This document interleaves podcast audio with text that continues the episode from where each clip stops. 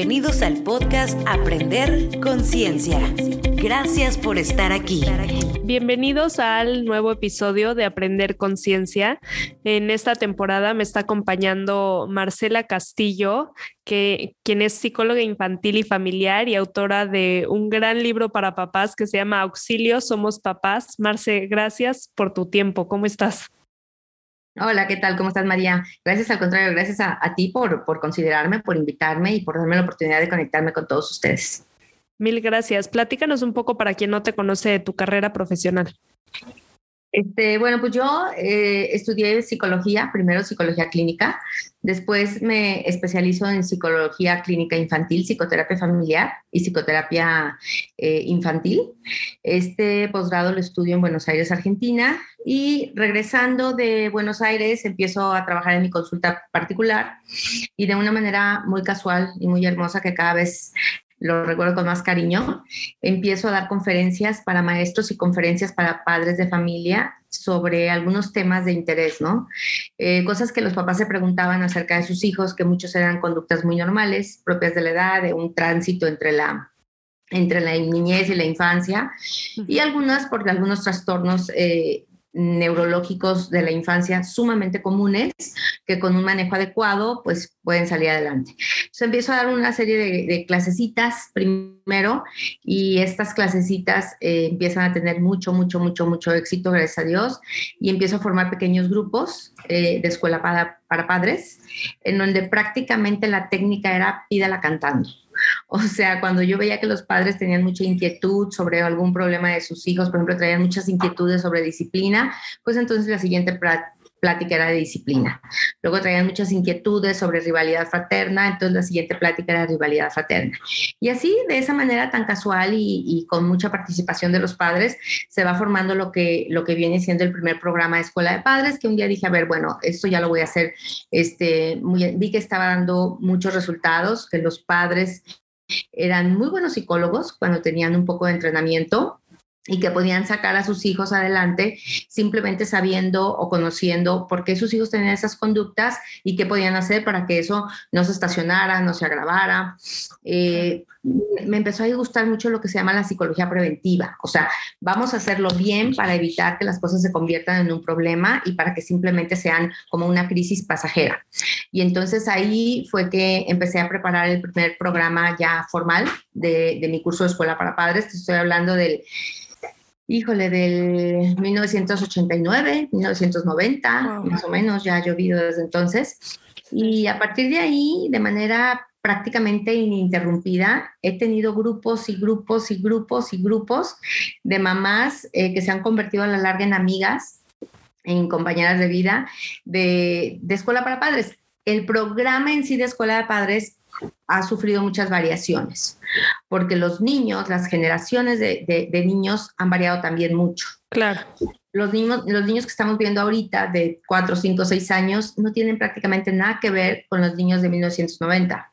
O sea, tienen otra educación, otras madres, otros otro, un estilo de vida que de veras, o sea, yo a veces pienso y saco por ahí cosas del recuerdo y, y se me pone la carne de gallina, ¿no? Porque son niños educados muy diferente con un ritmo de vida mucho más acelerado, que tienen a la mano eh, electrónicos, que tienen a la mano juegos didácticos, este, pero que no tienen a la mano muchas cosas que tenían los niños de antes, no tienen papás con tanto tiempo, con tanta, a lo mejor, paciencia para, para ser padres. Sí.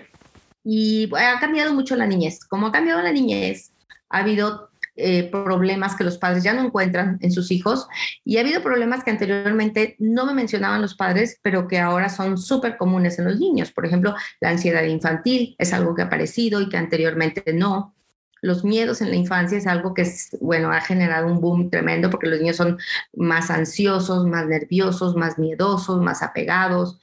¿Y ¿Por qué eh, se da esto? ¿Viene de los papás? ¿O sea, es un reflejo de esta generación, por así decirlo? Prácticamente los miedos, por ejemplo, de los niños y el hecho de que sean ahora tan inseguros, hay dos cosas que influyen muchísimo en ello. Uno, sí, definitivamente son los papás, que son papás que dan menos tiempo en calidad y de pronto dan eh, un excesivo apego. O sea, es, es, un papá que no está todo el día con su hijo, pero que quiere dormir con su hijo. O es una mamá que trabaja y que anda muy deprisa todo el día, pero que de pronto se apega y apapacha a su hijo y también mm, compensa esta ausencia emocional durante el día con una presencia física durante la noche. Entonces, todas las técnicas de repente que se han puesto de moda, como el colecho y esas cosas con las que yo estoy absolutamente en desacuerdo, cualquier seguidor de mis redes sociales sabe que, no le encuentro ningún sentido a la técnica del colecho, ni para, ni para la intimidad de los padres, ni para el desarrollo psico, psicoemocional del niño, no tiene ningún sentido. Y mientras lo permita la economía de la familia, lo sano es que cada quien tenga su espacio a partir de los 40 días, pero promueve, eso promueve un apego fuerte y detrás del apego siempre hay mucha inseguridad, siempre hay muchísimo miedo. ¿Sí? Eh, entonces, bueno, una es eso, ¿no? Esa actitud de los padres de estar menos presente, pero estar presentes de una manera más intensa. Y por otra parte, que los niños absorben muchísimo, por supuesto, todo lo que pasa en la sociedad. Y estamos viviendo en una sociedad muy peligrosa estamos viviendo en una situación, mm, prácticamente nuestros hijos están viviendo en algunos momentos situaciones de, la guerra, o sea, de cómo vivieron los niños durante la guerra o durante la guerrilla en Nicaragua, en donde te tienes que cuidar de todo, donde que se desaparezca alguien es una gran tragedia. Hay lugares en nuestro país en donde hay un estado de sitio prácticamente y vivimos los padres apanicados, los llevamos a la calle apretados de la mano, se nos pierden un segundo en el súper y ¡ah! ¿Dónde se metió? ¿Qué pasó? Sí, así soy yo. Qué horror. es que sí somos todas las mamás, o así son todas las mamás. Yo me acuerdo perfectamente cuando yo, cuando yo me perdía de chiquita, mi mamá decía, ahorita que te encuentre te voy a dar unas nalgadas. Y a, lo mejor aparecía dentro de dos horas porque me había ido a jugar a un baldío. Y, y, llegaba a mi casa y me nalgueaban. Ahorita se te desaparece un hijo dos horas y bueno, yo creo que... Te, da un infarto, ¿no? Te da un infarto, ya estás, sí, ya estás infartada. Entonces, eh, los niños, además de que ven una actitud súper miedosa en sus padres, de que ven que los, no los tomamos de la mano, o sea, los apretamos prácticamente cuando vamos en la calle, etcétera. Te van a, te van a robar, te vas a perder, este te va a llevar un viejo y no quiero que te secuestren y etcétera. Pero aparte de eso, los niños están muy contaminados por todo lo que los papás platicamos, por todo lo que los papás vemos de pronto en las noticias, si ellos andan por ahí, o escuchamos, o las pláticas de que pues un secuestro, un desaparecido, eh, una cabeza colgando en la Mariano Otero, qué sé yo, ¿no? Sí, sí, sí. Entonces, lógicamente, la percepción que tienen de su medio ambiente es un medio ambiente hostil. Mira, en algunas pruebas psicológicas hay un, eh, hay un ítem o, un, este, pues sí, un, reactivo, ¿no? Que es para detectar si los niños perciben su medio ambiente con hostilidad, como un, un, lugar hostil. Cuando yo empecé a trabajar en 1990, si un niño me salía con índices altos de una percepción hostil de su medio ambiente, ese niño seguro necesitaba psicoterapia, porque pues, o sea, no era normal que tuviera una percepción hostil de su medio ambiente. Hoy por hoy, yo creo que el 99% de los niños tienen una percepción hostil de su medio ambiente. Y entonces imagínate la ansiedad con la que los niños viven. y eso se genera por el ambiente familiar, por lo que por lo que están pasando en nuestras casas, punto de aparte de la pandemia o de... Punto de aparte de la pandemia, que aparte fue un, detonante, ¿no?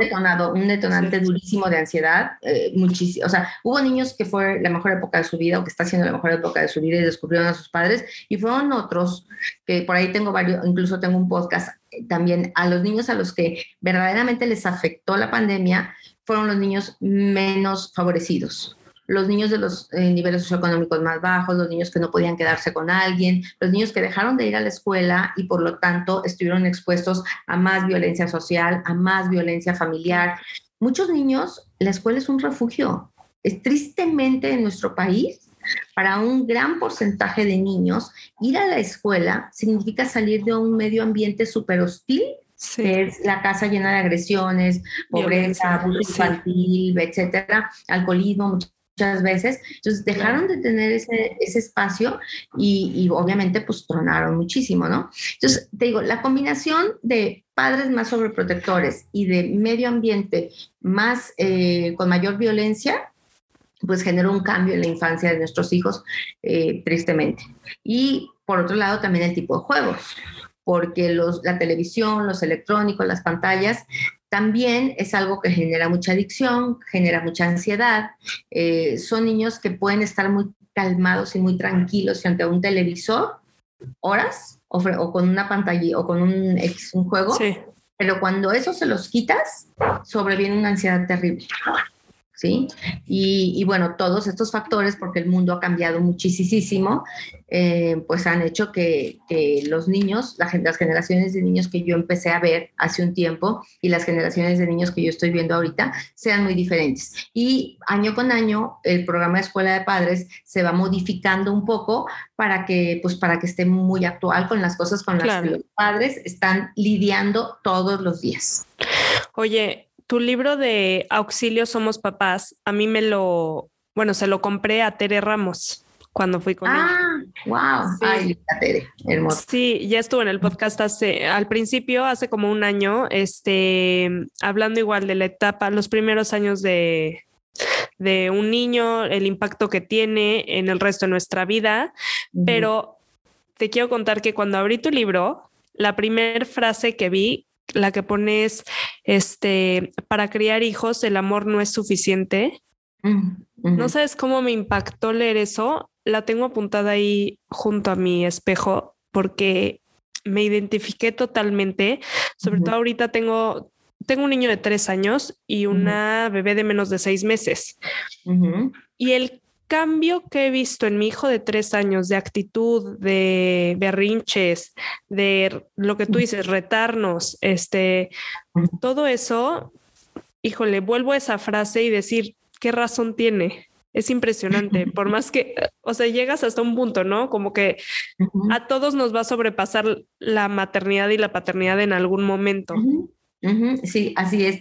Y fíjate que luego de pronto hay, algunas, este, algunas teorías psicológicas que son hermosas, son pink, son color de rosa, que yo también estuve enamorada de ellas, no te voy a decir que no en alguna época de mi vida, pero yo creo que algo que tiene de ventaja este libro es que no solamente es el resultado de el trabajo de muchísimos años con niños normales o no normales, comunes y corrientes. Eh, lo que quizás es más valioso es que yo, mi vida, por alguna circunstancia particular, ha estado rodeada de niños. O sea, yo tengo dos hijas, tengo cuatro nietas, este, pero tuve muchos niños a lo largo de mi vida. Mi primer trabajo fue cuidar a un sobrino, yo tenía apenas 10 años y lo tenía que cuidar por X circunstancias. Y después este, tuve que convivir con otros niños también y después trabajé tantito en un kinder y después era la tía esa tía que, ya sabes cuál es, la que se lleva a todos los tíos, a, a, todos los sobrinos a, a, Reino Aventura y se los lleva a la pizza y les pone la película, y les pone a jugar y les pone actividades y llega de, llega de verano y todos los chiquillos del coto, ¡ah! Ya lleva la tía. Este, y los niños me han enseñado mucho, mucho, mucho realmente. Y sí, me he dado cuenta porque tuve que convivir con tantos niños durante tanto tiempo, desde tan joven yo, que yo me di cuenta que que a los niños les gusta, realmente les gusta y se sienten bien cuando hay un entorno predecible, cuando hay un poco de disciplina, cuando hay un poco de límites, de reglas. O sea, yo probé ser de pronto una persona que sí, muy cool, bla, bla, bla, pero me di cuenta que no, o sea, que era, que era bien importante de pronto La también hacerles sentir a los niños, sí, que, que hay límites, porque esos límites te protegen a ti y te vas a sentir súper bien. Y muchísimos de los papás que llegan conmigo a consulta son papás que aman, porque todos amamos inmensamente a nuestros hijos, ¿no? Aman inmensamente a, sus hijos, pero han pensado que simplemente por amarlos y dándoles amor y derramándoles amor todos los días, eso va a hacer de ellos unas buenas personas. Y, y, y nada mucho más incluso el amor, nada en exceso, porque muchos de los grandes problemas que tenemos con algunos niños es que les han derramado excesos de amor, pero les han faltado otras cosas, ¿sí? Como límites, como valores, como etcétera. Y, a veces batallo mucho este, con algunos eh, otros autores que yo de verdad, de verdad sospecho que no han sido padres. O que si han sido padres, no han criado muy de cerca a sus hijos, porque yo quiero ver cómo derramas amor con un niño cansado, trasnochado, hambriento, a las ocho y media de la noche, que ya se le fue la hora de comer, la hora de dormir, que aparte está saturado de dulces porque le llevaron al, al, al circo, a la, fiesta, a la fiesta infantil y quiero creer que derroches amor para que el niño se vaya a dormir. Sí, y le tengas toda la paciencia y no te lleve al límite a ti porque lo quieres. Así es, de una manera. Entonces, este, también todas estas técnicas, este, que muchas son preventivas, o sea, si tú ya leíste el libro ya te puedes dar cuenta que muchísimas de estas técnicas son sobre todo preventivas. Entonces, este, pues te ayudan a expresarle el amor a tus hijos sin... Eh, sin tener que patinar ya después eh, con la intolerancia, porque eso es lo que tiene el padre cuando únicamente emplea el amor, que después echa mano de la intolerancia, así de, con un arrebato tremendo, ¿no? y es lo que llamamos disciplina ineficaz, que es lo que ahorita está como, como contaminando mucho la infancia, ¿no? La disciplina ineficaz. Ok, sí, claro. Oye, y me encanta que en tu libro hablas no solo, o sea, empiezas desde cero, de etapas por las que atraviesa una familia, la transición y adaptación de ser pareja a ser papás, que siento que también eso es clave, sobre todo al comienzo de una vida como papás, lo digo por mí, mi primer hijo tiene tres años, entonces el empezar esta etapa informada, hace, siento que hace toda la diferencia. Así es. Bueno, pues voy a tener un hijo y ahí veo qué onda. ¿No? Claro. Fíjate que incluso en la presentación del libro en, la FIL, un, maestro mío muy querido me dijo, a ver, yo tengo una pregunta, ¿por qué un libro que habla de crianza infantil me dedica más de 50 páginas a hablar sobre pareja, sobre familia? Cuando me lo dijo, yo de pronto dije, pero pues es súper lógico, pero luego ya me sintonizo con la gente que me lee y digo, no, para ustedes no es súper lógico, déjenme que les explique. Este, lo que pasa es que un hijo es mucho el reflejo de lo que pasa en su familia. Un hijo es el portavoz de cómo está la salud mental en mi familia. Y los que trabajamos con niños ya sabemos que el niño es el portador del síntoma, pero que las más de las veces hay algo en el ambiente familiar que, no está fluyendo perfectamente bien. Eh, entonces, yo cuando, cuando empiezo a escribir este libro, yo ya tenía 30 años de ejercicio profesional. O sea, yo ya asumía perfectamente que no podías ver a un niño si no podías primero conocer su entorno familiar. Y que muchas veces, y te lo digo claramente, hay, hay pacientes que he dado de alta y que no los conozco. Porque no han venido nunca ellos. Porque vinieron sus papás a, a darte una historia clínica. Ajá y entonces eran los papás los que tenían que venir y cambiar cosas y mover aquí y hacer allá y hacer dos cambios muy pequeñitos, pero que iban a mejorar mucho la comunicación, que iban a modelar mucho mejor comunicación para, para, para sus hijos y que iban a funcionar las cosas mejor. Entonces las cosas mejorando, mejorando, mejorando y de repente me dice, bueno, ¿cuándo viene el niño? Y yo, pero es que todo va muy bien, ¿no? Sí, todo va súper bien. Digo, ya, ahora sí que por lo que vimos, venimos ya, nomás estamos en, en, en bordados finos es que el niño no tiene que venir. Ay, no, pero no puedo creer que no lo conozcan. Pues ven y invítalo. Ah, no, pues yo lo invito. O sea, yo encantada lo invito, tengo juegos, me lo voy a pasar bárbaro con él. Pero algunos incluso no vienen porque... Pero no eh, necesitas llegar hasta allá. No necesito llegar hasta allá, porque si las cosas en su entorno empiezan a ser un poco más comprensibles, un poco más claras, un poco más translúcidas, si entre los papás empieza a haber mejor comunicación o más acuerdos o una comunicación más, más clara y más directa, etcétera. O sea, si ellos empiezan a poner las cosas en su lugar, pues los niños empiezan a fluir. Y déjame decirte que sorprendentemente casi todos los alumnos que se inscriben al curso Escuela de Padres que empiezo siempre en septiembre, este, me dicen, bueno, pero yo me quisiera inscribir ya como por noviembre, porque veo que primero hablas de pareja, familia, vocación de pareja, vocación de soltería, etcétera. Y pues yo ya que tengo que hablar, ya estoy casada, pues ya si la tuve o no la tuve la vocación, ya pues cómo le hacemos, ¿no? Sí. digo, no, no, no, sabes qué, vente, es que muchas cosas te van a encantar. Y, y terminan fascinados, es un módulo que dura siete semanas, pero terminan fascinados porque hay cosas como esta. Siempre presentí que no tenía una fuerte vocación de familia y el que tú me hayas dicho, no pasa nada si no la tienes, tienes que negociar ciertos puntos. Por ejemplo, es importante que para que no acumules resentimiento, para que no acumules un sentimiento de fracaso, que tus hijos lo van a vivir muy, muy, muy directo, ejerzas profesionalmente algo, lo que se pueda, medio tiempo, porque te va a hacer una mucho mejor madre. Porque vas a ser mejor madre en la medida en la que seas una persona mucho más realizada. Y ahorita te está costando que estás frustrada y te está costando, este hijo tuviste que dar una moneda a cambio, que era mi éxito profesional. Pero si yo a este hijo lo veo como algo que me suma y no como algo que me impide, soy infinitamente mejor madre. Eso y cositas de comunicación entre los padres que los hijos ven, etcétera.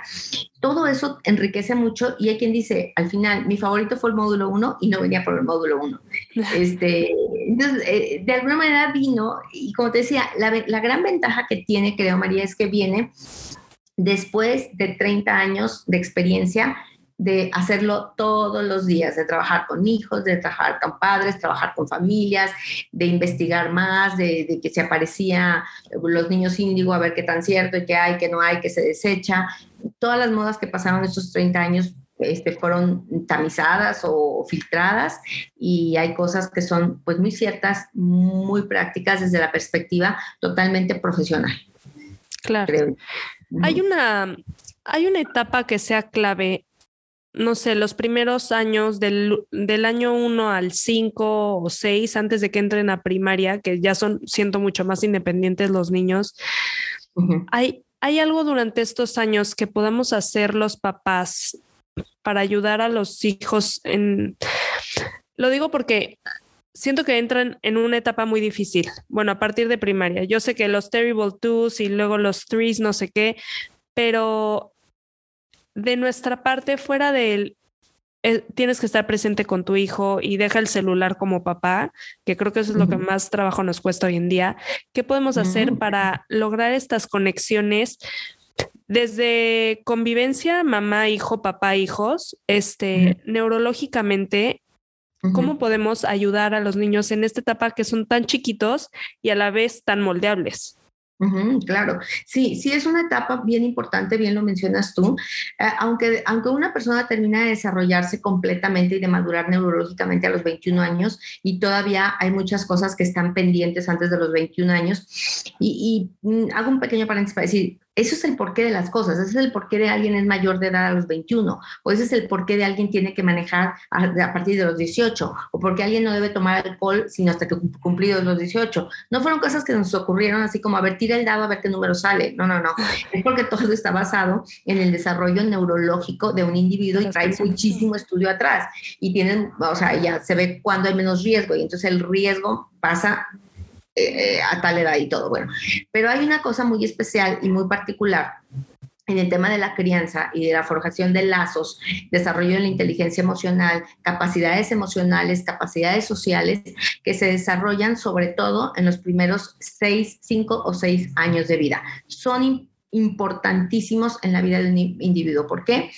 Porque de alguna manera es como la impronta que marca la forma como tú te vas a relacionar con el mundo la forma como tú vas a entender las relaciones interpersonales, llámese la relación con tus personas amadas, que son tus padres y que más adelante serán una pareja, la relación con tus hermanos o compañeros y que más adelante será la relación con tus compañeros de trabajo y eh, todo, todo ese estilo de relación se va a aprender en los mil millones de experiencias de relación que tenemos en los primeros cinco años de vida. Los primeros cinco años de vida marcan mil millones en promedio de experiencias de interacción. Imagínate la cantidad, ¿sí? Interacción cuando llegas al kinder, cuando te salió la, la miss, cómo le contestaste, cuando llegó el amiguito que te dijo, el otro amiguito. Cada una de esas es una experiencia de interacción. Entonces, nosotros los padres, en esas primeras etapas, eh, es cuando debemos, yo, yo creo que si me quieres saber, ¿en qué me, en qué me dices rápido, así breve, que me, que me debas centrar? Yo te diría, primero, algo bien importante, en la conexión con tus hijos. La conexión, quiero decirte, engancharte con ellos, escucharlos y, hablar de manera que te escuchen, porque sin esa conexión no vas a poder empatizar. Ajá, empatizar, verlos, escucharlos, te escucho, o sea, eh, realmente sintonizar con ellos en todos los sentidos. Eh, mira, te voy a decir algo que es muy simple y que cada vez le he dado más importancia yo. Hay una frase que dicen los papás y que me la habían dicho a lo mejor durante 49 años y me acaba de caer el 20 hace muy poquito. Eh, porque aparte todos los niños que están a mi alrededor siguen siendo mis conejillos de indias y, este, y, entre ellos mis nietas ocupan un, lugar muy especial y las amiguitas de ellas también, de paso. Pero bueno, los, niños, los papás siempre te dicen, ¿por qué mi niño me pide siempre las cosas llorando? Uf. Tengo un año o más de un año, ya, ya voy para dos años, que hago un experimento con cada niño que, que veo, propio o ajeno, ¿eh? en el súper, a mí no me importa, que está pidiendo las cosas llorando. Y te voy a decir, los niños piden las cosas llorando porque tienen padres que no les escuchan salvo cuando lloran. Ok. Y esa es la razón básica. ¿sí? Cuando tú a un niño lo enseñas a que es escuchado, excepto cuando llora, cuando llora tú vas a tener una actitud de resolver, no de escuchar. O sea, sí, acudes a resolver, pero no puedes escuchar, necesitas resolver algo. ¿Sí? Entonces, a ver, tú lloras, yo te resuelvo, algo está pasando, ¿qué, qué pasa? Pero no hay algo que resolver, entonces por favor comunícate. Entonces, vamos a respirar, porque si tú lloras, yo necesito poner un curita en alguna parte y yo traigo aquí el curita y no veo dónde ponerlo. yo quiero que me sirvan en el vaso azul. Ya sabes, ¿no? Porque lloran porque quieren que le sirvan el agua en el vaso. Yo digo, a ver, no, espérate, tranquila. Entonces, tú empiezas a comunicarte y los niños lo aprenden de volada.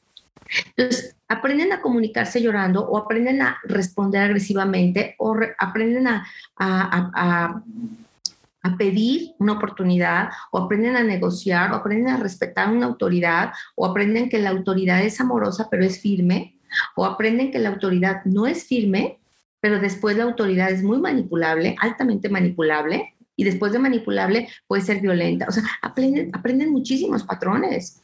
Y de pronto es bien triste cuando tienes un adolescente en consulta que es un adolescente tirano o depresivo, agresivo, agresivo violento, y que te diga, es que esta forma que tengo que ahorita me está generando tanto conflicto en mis relaciones, es la forma como yo pedía las cosas y es la forma como me eran dadas. Hoy me doy cuenta que así me eran dadas las cosas. Entonces, sí, yo creo que lo primero sería comunícate correctamente con ellos y, y exige, pide, enseña que se comuniquen correctamente contigo. Eso sería una de las principales cosas que yo te diría que tienes que hacer con tu hijo menor de 5 años. Otra cosa importantísima que deberías hacer con tu hijo menor de 5 años es enseñarle que en la vida hay reglas y hay límites y que los tenemos que respetar porque somos muchos y funcionamos mejor cuando los respetamos. Porque te dan seguridad, te dan capacidad de éxito. Y ahorita a lo mejor estoy pensando que hay algo que no respondí bien, ¿no? Porque me decías, eh, no, no, no solamente el amor, no, no es necesario solo el amor. Algunos papás de veras, de veras creen que es necesario solo el amor y entonces yo les digo, es que no, es que por amor, precisamente por el gran amor que tienes, educa, disciplina, guía. Porque yo les pongo este ejemplo. Yo al, al hijo de mi vecino haciendo cada cosa y de repente me lo puedo encontrar y se está metiendo un pingüino marinela sucio a la boca. Pero yo no lo amo. Yo lo dejo pasar y me río. Y te puedo decir, ay, viste, o sea, qué asco. Pero yo no puedo ver a un niño que amo metiéndose un pingüino marinela sucio del suelo a la boca, porque te amo. Entonces, las personas que educamos son aquellas personas a las que amamos. A los que les dejamos pasar todas sus cosas son a los que no amamos. Vale. No, no nos metemos en broncas. Entonces, el niño tiene que entender que, mis papás me aman y por eso me disciplinan. De hecho, hubo una encuesta hace muchísimos años, yo creo que hace más de 15 años de esta encuesta, que eh, había un programa, mm, no, ni siquiera recuerdo el nombre, pero entrevistaban a niños pequeñitos con preguntas muy simples y, con que, a ver qué respuestas daban. Entonces le decían a un niño nada más dos preguntas. Uno, ¿tus papás te quieren? Sorprendentemente, eh, la gran mayoría de los niños casi la totalidad decían sí, gracias, o sea, que bueno, eso es una gran fortuna, ¿no? Y la segunda pregunta era, ¿cómo sabes que, tu, que tus papás te quieren? Un 65% de los niños nunca se me va a olvidar, contestaban porque me castigan o porque me educan. Fíjate. Algunos contestaban porque me dan dulces, porque me llevan al circo, porque me compran ropa, porque me abrazan, porque ya estaban, todas las demás respuestas estaban súper pulverizadas. Pero la que se llevaba el mayor era el 65% porque me educan o porque me castigan, que lo metieron en el mismo. Es que qué impresionante, los niños sí entienden que son educados porque son amados. Claro que lo entienden, claro que lo sienten. Entonces, esa es una razón ¿Qué tan de la mano va esto que platicas con el sentido de pertenencia? Porque leí un poco esta parte, o sea, me viene a la mente esta parte del libro y creo que es uno de los retos más difíciles como papás, que nadie se salva, el, esta etapa de, pues de reto, o sea, de hasta dónde y el no perder la paciencia por eh, lo que dices, el berrinche que te pieto llorando que, o como que, ¿qué tan de la mano va con el sentido de pertenencia de familiar? Que, que no me puedo estar dando, o sea, que yo como papá puede que no lo esté viendo, pero el niño lo está sintiendo así, ¿me explico? No, pero como de pertenencia, como de pertenezco a esta familia, como de este objeto me pertenece, o cómo. No, de familia, familiar, familiarmente. Mira, yo creo, eh, eso, eso, no, si, si, lo estoy entendiendo bien, eso no es algo que nos debiera de quitar el sueño, porque los niños por naturaleza eh, no solamente se saben que pertenecen a esta familia, sino que además entienden que son el centro de la familia, el centro de ese universo llamado familia. Los niños, para bien, mm, al nacer y al tomar conciencia de sí mismos, son muy egocéntricos. Y te lo digo para bien, porque si un niño no fuera tan egocéntrico como es, les sobreveniría una ansiedad muy, gigantesca. O sea, de hecho, algunos niños dicen, es que tengo miedo de ir al kinder porque mi mamá se le va a olvidar ir por mí. Y este es un niño al que le está fallando su egocentrismo, porque pues, lo que necesitamos es que el niño sienta jamás a mi mamá se le va a olvidar venir por mí. O sea, yo soy lo más importante que hay en mi familia. Es más, mi familia existe pues para recibirme, pues no más para eso existe. Y esta casa existe pues, para hacerle un contexto a mi habitación. Pero ellos son tan egocéntricos que dan por hecho que las cosas existen por ellos, para ellos y a base de ellos. Eh, no, no genera un un, miedo de ya no me quieren, ya no pertenezco a esta familia, la disciplina, y nunca debería de generarlo. O sea, de hecho, la disciplina es, me importas tanto y estamos tan involucrados y eres parte de nosotros, es tan claro que eres parte de nosotros que, que por ello yo te educo. Hay por reglas aquí y las cumples. Exactamente, perteneces al mismo equipo de esta familia y por lo tanto, pues cumples con las mismas reglas de toda la familia. Al contrario, le da un, yo, yo creo que le da un mayor sentido de pertenencia. Saber que cumple con las reglas que cumple el resto de la familia. Ok, ok. Marce, ya para terminar, ¿hay algún libro, obviamente, además del tuyo, de, que nos recomiendes para conocer un poco más de no solo en la etapa en los primeros años, sino pues la adolescencia, que también creo que es un reto, o incluso las casas que viven con hijos adultos? Y la relación familiar no es lo que quisiéramos. No sé, algún libro que nos recomiendes para estudiar un poco más de disciplina o de mejorar las relaciones familiares. Este, híjole, me hiciste una pregunta difícil. A ver, em, hay un libro muy bonito que yo leí en su momento que es La bendición de las rodillas raspadas en inglés, en su versión en inglés. Es un libro muy lindo que, que, va como muy, como muy de acuerdo con todo lo que son mis, mi estilo y mis valores educativos. Es un libro muy lindo. Y para padres que conviven con, con hijos grandes dentro de casa, no tengo un libro específico. Fíjate que no, no tengo un libro específico ahora sí que te lo voy a deber. te, lo voy a deber porque, no, además, fíjate que me pasa una cosa.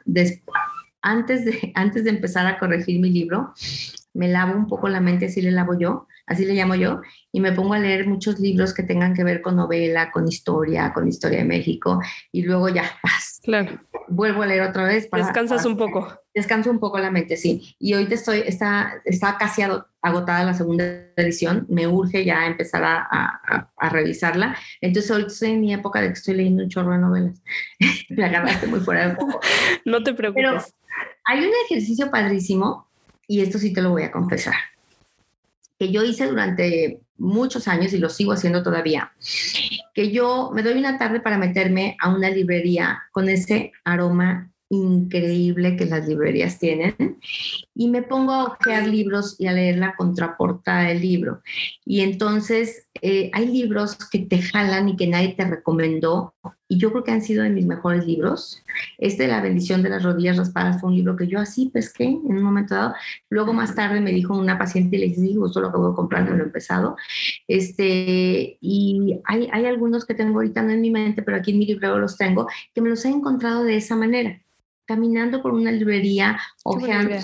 Sí, pescas un libro, lo ojeas, lees la contraportada, este, oye, me late, no me late. Y así es como yo me he encontrado mis más valiosos libros, la mera verdad. Sobre todo los que tienen que ver con crianza, con relaciones interpersonales, con relaciones familiares. Qué buen pues, tip, lo voy a hacer. Así es. Muchísimas gracias, Marce.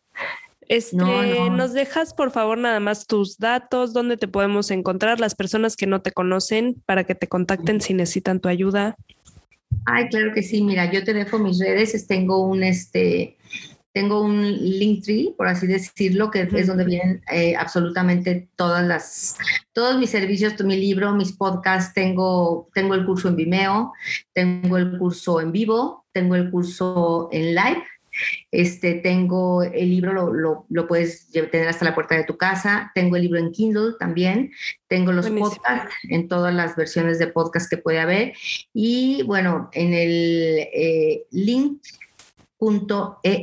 link, como Linktree, pero en la r.ee, eh, diagonal, Escuela de Padres. Ahí pueden acceder absolutamente a todos mis, mis este, mis no sé si medios de contacto. y en Instagram, ¿cómo te encontramos? En Instagram estoy como Marcela Castillo, ¿eh? A ver, déjame checar, creo que sí. Sí. Sí, estoy como Marcela Castillo. ¿eh? de todas formas, lo podemos dejar por escrito en el post del episodio. Cuando Ándale, me va a encantar. Sí, sí, sí. Te los mando ahorita para que los dejemos por escrito porque Perfecto. ahí, es, es, muy a gusto porque ahí tienes todo lo que... Toda la información toda la información, que si el libro, que si las conferencias, que si los Zooms, que si el podcast, que si ah, el libro en vivo. Ahora sí que en todas las versiones habidas y por haber, hay Marcela, para que te empaches. Perfecto, Marce. Pues muchísimas gracias por tu tiempo otra vez y cualquier duda, todo lo vamos a dejar por escrito, los libros que nos recomendó, todos sus medios de contacto en el post del episodio. Estamos como aprender.conciencia y nos escuchamos el siguiente martes. Muchísimas gracias. Gracias por invitarme. Un saludo, un abrazo a todos.